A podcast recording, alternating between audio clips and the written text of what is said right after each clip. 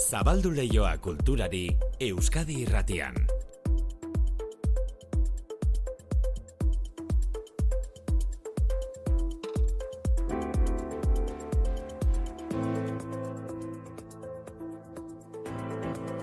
Manotxe sortu arratzaldeo. Berdin maite, eh? Ez da propio aukeratuta ere, gaurko aktualitateari lotuta, urte Mm. urte izugarrizko estimazioa lortu den ura bere bidean izeneko kontzertuak aurten ere izango du emanaldi. Ba, bai, alaxe gertatu da. E, bere ala etorriko zeizu irudia, Bilboko Orkestra Sinfonikoa eta haren aurrean Euskal Kantari eta talde oso ezagunak. Horrela izaten dira ura bere bidean izeneko kontzertuak. Guztiaren zuzendari Fernando Velázquez izaten da. Udazkenean izaten da ura bere bidean, baina aurtengo kontzerturako lehen pausoak ematen hasiak dira. Azteko bi, bi egun izango direla urriaren hogeita bost eta urriaren hogeita zeian izango dira aurtengo kontzertuak. Beken, emanaldietan artista ezagunak Bilbo Orke- Bilboko Orkestra Sinfonikoa eta Bilboko Koral Elkartearekin batera. Eta aurten izango diren izenak aurreratu dituzte, Celtas Cortos, Jorge Drexler eta Reincidentes denek euskera zabestuko dute orkestraren ondoan. Etxeko artisten artean, ura bere bidean jaialdian lehen aldiz parte hartuko dutenak, Esti eta Mikel Marquez, Nogen, Kalakan eta Janus Lester. Aurtengo ura bere bidean konzertuaren esperoan hause, iaz sorotan belek eta bosek elkarrekin egin zuten... Arratsalde honetan!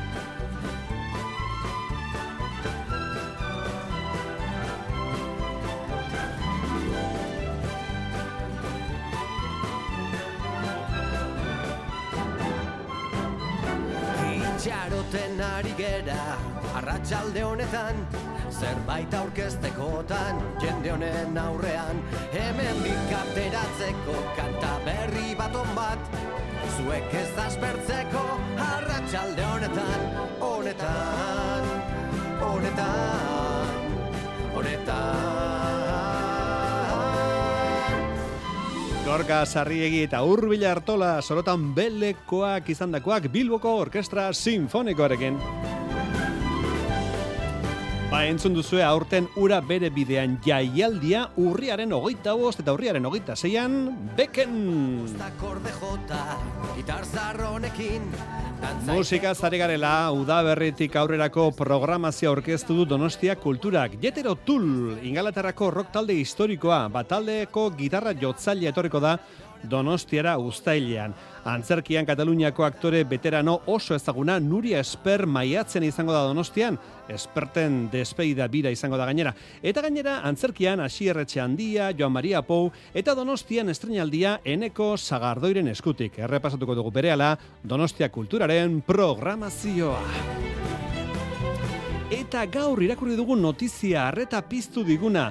Kalean artea egiten diharduten bi margolari dira protagonista. Amaia Montero kantari ezagunari eskainitako muralak eskegi zituzten Donostian aldezarreko pareta batean. Bairiko Santelmo Museoak mural hoiek jaso egin ditu eta bere bilduman sartu. Bilintz kalean agertu ziren Amaia Monterori, La Oreja de Bangkok taldeko kantari izandakoari eskainitako muralak, antzoki zarraren atzean, bi artista dira egileak, Nafarroako LKN eta Valladolideko Gaspar Frances, paperean egindako muralak dira, kola erabiliz paretean itxatxi zituztenak, eta esan bezala, Santelmo Museoak orain jaso, eta gorde egingo ditu kaleko mural hoiek. honetan Literatura eta liburuzaleek Bilbon dute itzordua gaurtik martxoren bira arte, larun batera arte, gutun zuria letren jaialdia hemen da, lehendabiziko egunerako literatura sari nazionala irabazia duten bi idazle, biak aur eta gazte literaturan, Maria Sunlanda eta Patxi Zobizarreta, biak izketan Bilboko azkuna zentroan, arratsaldeko zazpietan hasita. Beti da interesgarria esateko dutena entzutea, berriki, emakunde saria jasoko zuela jakintakoan, liburuen funtzioi buruzko gogo eta utzi zigun faktorian, Maria Sunlandak, Eta azkenian literatura irakurtzen gure nia formatzen joan da. Hori da, pixkat literaturari atxikitu zaion formakuntza poderea, ez da? Ez da hori bakarri, baita ere da divertitzearena, baita ere da emozionatzea, baita ere da ondo paseatzea eta parre egitea. Eta literaturaren beste ezaugarri handi bat, patxi zubizarretaren ahotsean gauzak lasai begiratzeko liburuek ematen duten patxadaz. Arratzean saioan, trenbide seinaleak aitatu zituen zubizarretak. Espainian, trenbidea oinez zeharkatu behar duzunean, kontuz jarriko dizu, izki larriz. baina Portugalen seinaletan agertzen dan seinalean e, idazkunean beste hitz batzuk agertzen dira, ez da esaten du gelditu, begiratu eta entzun. Hori da nik uste ba, gure egitekoa, ez da. Bueno, arratsaldean zubizarreta eta landa bilboko azkuna zentroan. Begiratu gutun zuriaren egitaraua idazle interesgarri askoren hitzaldiak izango direlako. Nerea Ibar Zabal eta Arantxa Horreta Bizkaia bi arratsaldean, etxeak eta tabernak gai hartuta, solasaldia biekin. Eta gazterazkoen artean, azkunatik pasako dira egunotan, Rosa Montero, Jorge Carrión, Isaac Rosa, Lucia Lidmaer, Marta Sanz eta bar. Eta Juan Maiorga idazle Madrildarrak gutun zuriaren ohorezko saria jasoko du. Berak eta lehen aipatu dugun Mariasun landak ere bai. Mariasunek ere jasoko du gutun zuriaren ohorezko saria. Ohorezko saria guk zuei eman nahi dizueguna horregoteagatik, gure entzule izateagatik. Aurtengo 2008 lauko kultur leio asaioko ohorezko saria zuentzat. Euskadi irratian, kultur leioa. Manu Etxezortu. Urte hasieratik esaten ari garen gixan 2008 laugarren urtea urte biribila da Euskal Eskulturgintza modernoarentzat. Urtarrilean Eduardo Txilida jaiozela eun urte bete ziren, eta maiatzen izango dira eun urte Nestor Basterretxa jaiozela. Ba, urte hurren hoiek gogoan Euskal Eskultura garaikidea aintzat hartuko du aurten Donostiako tabakalerak. Clara Montero, tabakalerako kultur zuzendaria. Clara, Arratsaldeon. Arratsaldeon. Bizirik zirela bi artista handiek Txilidak eta Basterretxeak harreman Bai. handia izan zuten, gaur taldean ibili ziren, egia esan da, tirabirak ere izan zituzten, artista handiek Bai. izaten dituzten bezala, baina egia da, 2008 laua urte, aproposa dela baten naiz bestearen lan izugarriak gogora ekartzeko, ez da, Clara? Ba, noski baiet, gogora ekartzeko eta ospatzeko. Eta baita ere galderak egiteko, ez? Ba, et, et- eta hori izango da gure e, aurtengo programazioaren gaia. Eskultura garaikidea zein da gaur egun e, txidaren legatua, gaur egungo artia- artean, gaur egungo eskulturaren nondik norakoak, ze posizio zer ari da gertatzen gaur egun eskulturan, eta bueno, oie, galdera horien inguruan e, erabaki dugu erakusketak egitea, eta nola ez, ba, bi artista zoragarri hauen legatua ospatzeko. E, berela sakonduko dugu gai honetan, baina horrela kolpe batean esateko, Bai. e, txilidaren lan bat eta basterretxaren bat aukeratu beharko bazenitu, ze aukeratuko zenituzka horrela, bapatean, ze etortzen zaizu burura, txilida eta basterretxea. bueno, txillida, ba, hau azterketa galdera da. Txillidaren kasuan txillida leku leku, nuke. vale. Bere horretan artelan bat da. Izugarria, oso polita da, bai. Artelan bada.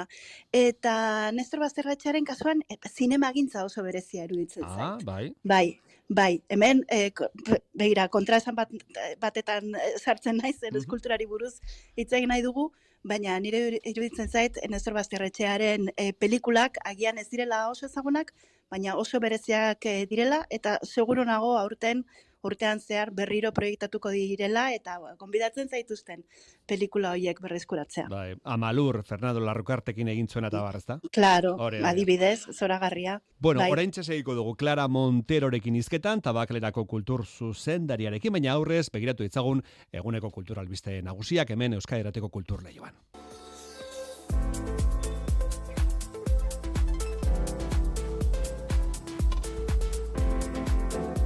Euskadi irratian, kultur leioa. Donostia kulturak aurkeztu du udaberrirako bere antzoki sarean izango den programazioa. Musikaren arloan esan dugu Jetero Tool taldeko Martin Barre. Israel Fernandez, Zeinaute Lorri eta edota Sidekars taldeen konzertuak izango dira. Dantzan, bederatzi ikuskizun tartean Malandain balet biarritzen Las Estaciones eta antzerkian aukera ugari, promazio zabala, eneko zagardoik, lucha y metamorfosis de una mujer antzez lana estrenatuko du donostian. Asier Etxeandiak mastodonte ekarriko du eta Nuria Espertek geldialdi egingo du donostian bere agur biran. Mailu Driozola. Idoia bere lan berriarekin iritsiko da Donostiako Victoria Eugenia Antzokira. Einaute Lorrieta, Sidekars, Javier Muguruza edo Tatxuma Murugarren ere programazio honen parte dira. Eta nabarmentzekoa, Martin Barreren kontzertua, Jetro Tul taldearen gitarra jotzailea. Besterik ere bada eta beste erabateko kontuak ere bai sasibilek esaterako la tabernera del puerto zartzuela eskainiko du. Cristina Rosenbinge da beste izen ezagun bat musikaren arloan eta txikienek izango dute jazz kontzertu berezia. Esther Fernandino. Tokitxo bat, gorde diegu txikientzako, apirilako gaita batean antzokizarrean, aurrentzako eta familientzako jasaldian ibilitako suintronistalde arituko da, txiki jazz programaren barruan, eta bertan familiek suintronesen swing eta musikaz, e, ritmoaz gozatzeko aukera izango dute. Eta beste sorpresa bat gordetzen dugu aurrera aurkezteko dala adarrasaria eta hori ekainaren hogeita batean izango da. Antzerkiak hartuko du programazioaren beste zatia handi bat. Txalo produkzioak, Leandre Clown konpainia, R produkzioak, Ilana edo Tain Extremis Teatro, eta hauekin batera beste izen batzuk ere bai. Jaime Otamendi da Donostia Kulturako zuzendaria. Sei zarrandi, eneko zagardoi, lucha y metamorfosis de una mujer. Aserrea sortuko digu horrek. Bigarrena Claudio Tolkatxir, rabia. Esan berrek ez dago amorrua. Asier txandia, Belleza y perdón. Nuria Espert eta bere agurra, La isla del aire. Goyo Jiménez eta Josep Maria Pou, el padre, xamurtasuna, tristura. Dantzan, node edota malandain balet biarritz taldeak izango dira donostian eta honi guztiari gehitu behartzaio, dokan egitekoak ziren kontzertuak intxaurrondon programatu dituztenak. Egitaraua zabala da eta donostia kulturaren web horrian duzue kontsultarako.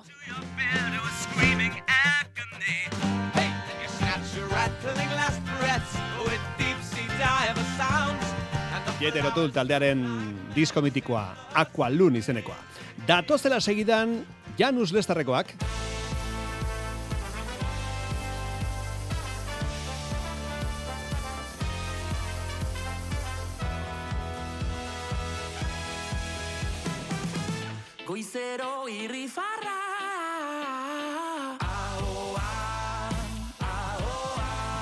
Zortzi hilabete justu falta dira oraindik, baina ura bere bidean kontzertu bereziaren arduradunek kartela aurkeztu dute aurtengo kartela. Guztira hogeita bost bakarlari eta artistek hartuko dute parte. Hoi denez, Euskal musikaren ordezkariak, baina Euskal Herretik kanpoko ordezkariak ere izango dira eta guztiek euskera zabestuko dute. Badakizu Euskal musikaren talde eta bakarlariek, beraien abesti esanguratsuen bersio sinfonikoak interpretatzen dituztela Beken Bilbo Orkestra Sinfonikoak eta Bilboko Koral Elkarteak lagunduta. Informazioa Bilbon, Juan Ramon Martiarenak. Ura bere bidean kontzertuaren aurtengo berrikuntza nagusia zera da, lehen aldiz bi jardunaldi izango dituela, urriaren hogeita bost eta hogeita zeian. Urriaren hogeita zeiko sarrerak dida batean saldu ziren eta bigarren egunekoen erdia salduta dago dagoeneko.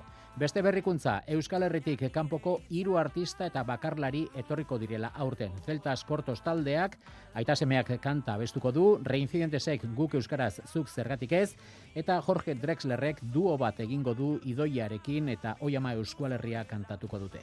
Guztira hogeita bost talde eta bakarlarik parte hartuko dute ura bere bidean kontzertuan. Batzuk ohikoak besteak beste Gatibu, Bulego, ETS, Mikel Urdangarin eta Zea Maiz eta Bekeko holtza gainean lehen aldiz izango diren batzuk, besteak beste, Janus Lester, Kalakan eta Esti eta Mikel Marquez. Janus Lester taldeko jokin Pinatxok dio oso motivatuta sentitzen dela urte bat diska aurkezten eta ba, batean ba, horrelako bek erraldoi batean abesteko aukera izatea, ba, kriston pasada da eta oso oso motivatuta ez. Ba, nere buruan pizkat surrealista inkluso bihurtzen da, ba, nere etxean gitarra soilez idatzi dudan abesti bat, ba, hemen joko dugula orkestarekin, koralarekin eta bueno, ekipo guztiarekin ez. Orduan horrekin oso oso motivatuta. Kalakan taldeko Xan Errota Ber ere gogotsu eta eskertzen du ekimen honetan Euskal Musika Herrikoiak txoko bat izatea. Gogotsu, estresatuta ere bai, beran gau handirekin eta mileske ere bai euskal musika deitzen den gai potolo untan, kulturaren agloan, sohkuntza asko da eta pozi gaude ere bai hori izatea, musika egiko hori, tantatxo hori hemen defenditu alizateko ere bai, musika eta kultura atzo gaur eta bihar delako ere bai ez. Bestetik, bakarlariak eta taldeak laguntzen arituko den Bilbao Orkestra Sinfonikoaren zuzendari nagusiak Ibon Aranbarrik dio, orkestra gustora egoten dela musikaren atal ezberdinak uztartzen dituen ekimen honetan. Utzako ekimen bat oso pizkarresa eta ustez kontra deran bi mundu ondo ustartzen da benak. Orkesta gogotsu ikusminez ekitaldi honetan izateko.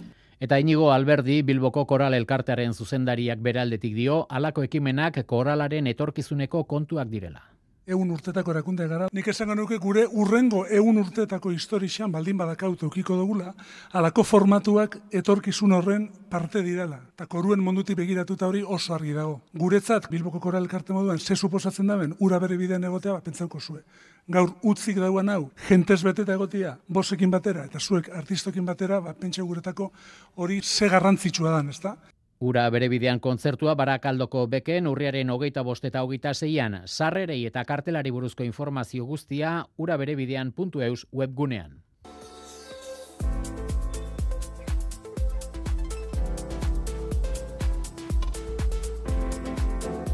Euskadi irratian, kultur lehioa. Txilida eta Basterretxea gogoan, eskulturaren urtea ospatuko du aurten Donostiako tabakalerak eta urte berezi honi hasiera emateko Euskal Emakume eta eskulturgilen lanak biltzen dituen erakosketa inauguratu du, larruak eta izurrak izenekoa. E, Clara Montero, lehen esan dugu, tabakalerako kultur zuzendaria da. E, Clara, larruak eta izurrak, izurrak zer dira, tolesdurak, pliegeak, ez da? Hori da, tolesdurak, tolesdurak, pliegeak. bai. bai ba, ba tituloak esaten du ez garela Nestor eta Txillidaren kasuan bezala materia eta indarrari buruz hitz egiten, baiz eta gorputza eta vulnerariari buruz hitz egiten ari garela ez. Bai. Zentzu batetan. Eta larru eta izurroiek eh, gorputzaren larru eta izurrak izan daitezke, baina eskulturaren larru eta izurrak ere bai, ezta?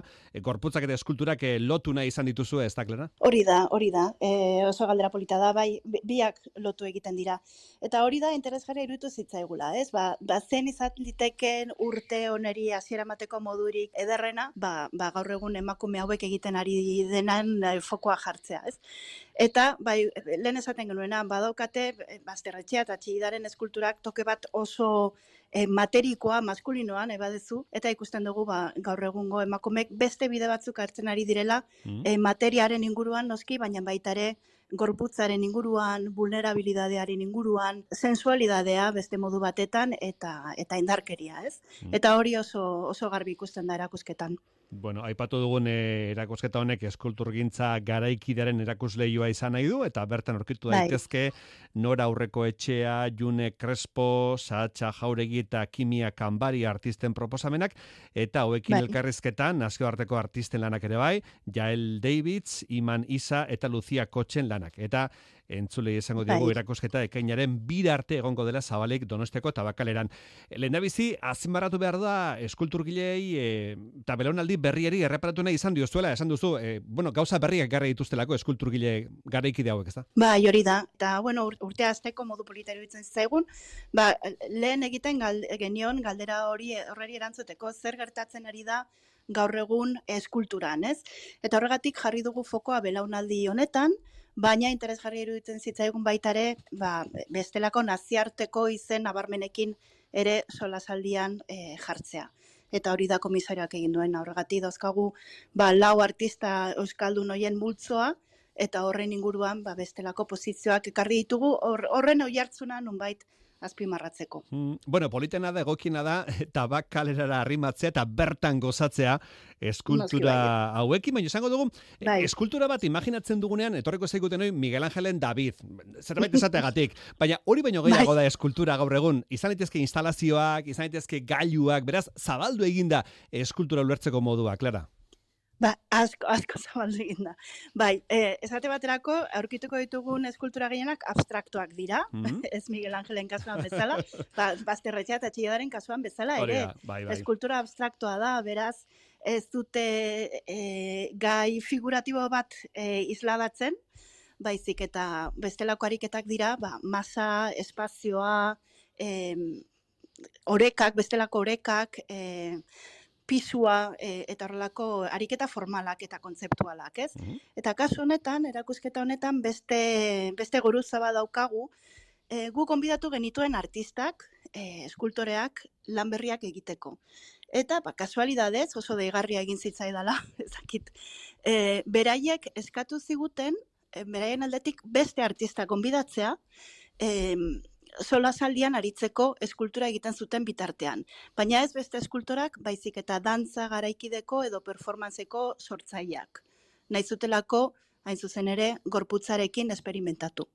Eta kasualidadez hori gertatu zaigu guztiekin, denek izan nahi izan dute dantzari batekin lan egin, performance batekin lan egin, tripak kolektiboarekin lan egin, ba, beraien eskulturak aktibatzeko. Beraz ez dira bakarrik formaren inguruko ariketa batzuk, edo materiaren ingurukoak, gorputza sartzen da eta gorputza mugimenduan ere. Hau da, artista hauek, konbidatu dituzten artistak, e, eskulturak aktibatu egiten dituzte eta eskulturen inguruan bandantzatu edo bueno, aktibazioak egiten dituzte. Ber- Beraz, ez, e, erakusketa bizirik Oso bizirik dago, da, ezta? Bai. eta aldakorra izango da. Claro, bai. harintzen pentsatzen Clara, e, tabakalerara joan gaitezke nahi dugunean, guk erabaki dezakegu ze orduta, baina igual polita da, e, jardura programa begiratzea, ze ekitaldi asko gongo dira, eta igual polita da begiratzea egitaragoa, ze igual aukeratu ditzakegu, ez dakit, ba, performance bat, edo bisita egitatu bat, edo ez da. da, Clara? Ba, oso ideiana galdera eskertzen dizut eta aprobetsatzen dut entzuleak gure webgunean sartzeko eta bertan begi, programa begiratzeko, ba, aprobetsatzeko zen e, esfortzu bat egin dugu eta polita da zen ikusiko dituzten artistak dira bestelako artistek konbidatu dituztenak, Osea, eta hor ikusten da Euskal Komunitate Artistikoan badagola giro berezi bat eta oso arman politak, ez? Zu konbidatzen duzu artista bat eta horrek eskatzen dizu beste artista bat konbidatzea.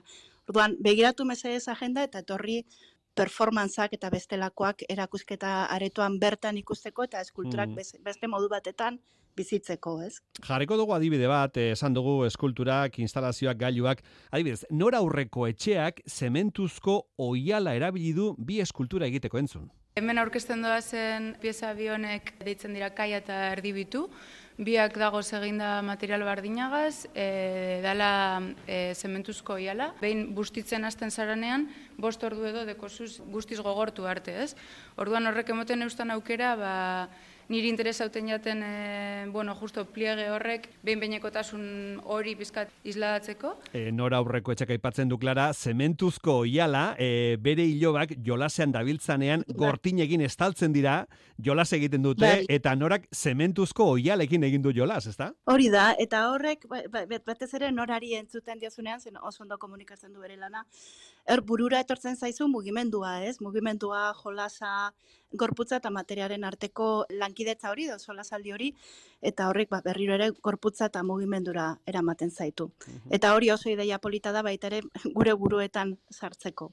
Bueno, beste adibide bat, Saatxa Jauregi, Saatxa Jauregi tripak kolektiboari eskaini dio bere lana, metalezko egitura moldagarria, tripakek egiteko dituen performanceekin aktibatuko den eskultura entzun, Saatxa Jauregi. Gorputza eta eskulturaren arteko erlazio hori e, banen bilen lehenagotik lantzen, baina gorputz hori kolektiboa izan zedin, edo modu e, koral batean e, landuko baldin bazan, ez?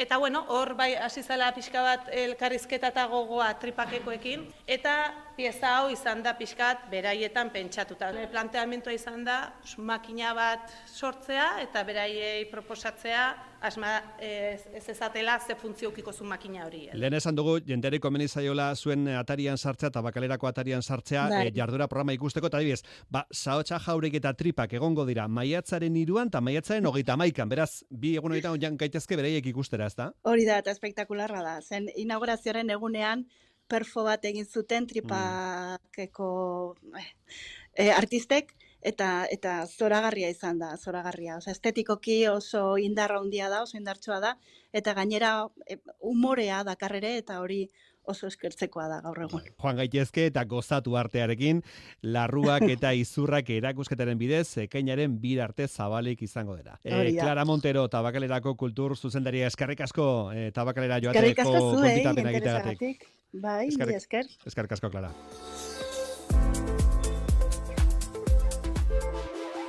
Baroja idazle, Baroja mediku, Gipuzkoako medikuen elkargoaren eskutik iritzaigu liburu berria, Pio Baroja, escritor y médico, izenburu duen liburua. Felix Maraña, kazetariak koordinatu du liburu berria. Aino agirre, konta iguzu. Pio Baroja mila sortzieun da laro geita amalauan iritsi zen zestuara. Izarraitzen magalean dagoen herri horretan jarduntzuen mediku pare bat urtez eta bertan hasi zen idazten bidas sombrias kontakizuna. Horri horiek idazteko bere bizipenetan oinarritu zen. Mediku lanetan aritu zen denboraldi laburrean bizi izan zituenetan, ala nola, orduan ezagutu zituen pertsona eta paisaietan, eta idazleak aitortu zuenez, esperientzia hori funtsezkoa izan zen Euskal Herria berraurkitzeko. Félix Maraña. Ser médico en Sestoa fue fundamental para él. Por algo que él dice que él en Sestoa encontró el hilo de la raza. Entonces la palabra raza se asimilaba a cultura. Erlijioa eta tradizioa gizartearen iparrorrat ziren garaian, barojak ikuspegi kritikoz begiratu zien beren garaikidei eta zientzian baino ez zuela sinisten adirazi, eta zientzian ere ez itxu-itxuan. Egiazkoa den gauza bakarra, mina da. Bere esanetan, minagatik ezpalitz, ez genuke kultura zientifikorik izango, ez da literaturarik ere. Amodioa baino, interesgarrioa baita, maite mina, nobelak idazteko behin Schopenhauer eta Claude Bernard miresten zituen baroja gazteak mina izan zuen hain zuzen ere bere doktorego tesirako gai. El árbol de la ciencia eta juventud egolatria liburuetan azaldu zituen idazleak bere ideologiaren ardatz nagusiak. Consideraba que la ciencia era su dios. Pero la ciencia también con cierta relatividad, ¿no? Porque él creía que no, no se debía ser fanático en nada. Barojarengan eragin handia izan zuen alaber Nikolas Atxukarro mediku bilbotarrak. Hogeita mezortzi urterekin hil zen neurologo hau Washingtoneko ospitale psikiatrikoko zuzendari izan zen, Alzheimer medikoaren gomendioz eta bere garaiko sendagi eta pentsalari nabarmengarrinetako bat. Atxukarro hori eskaini zion Barojak Galeria de Tipos de Época liburuko kapitulu bat eta horri batzuk eskaini zizkion baita ere El Hotel del Cisne liburuan. Pio Barojaren aipamenarekin gaurko kultur leioaren akabera. Arratsaldean pasa, bihar arte.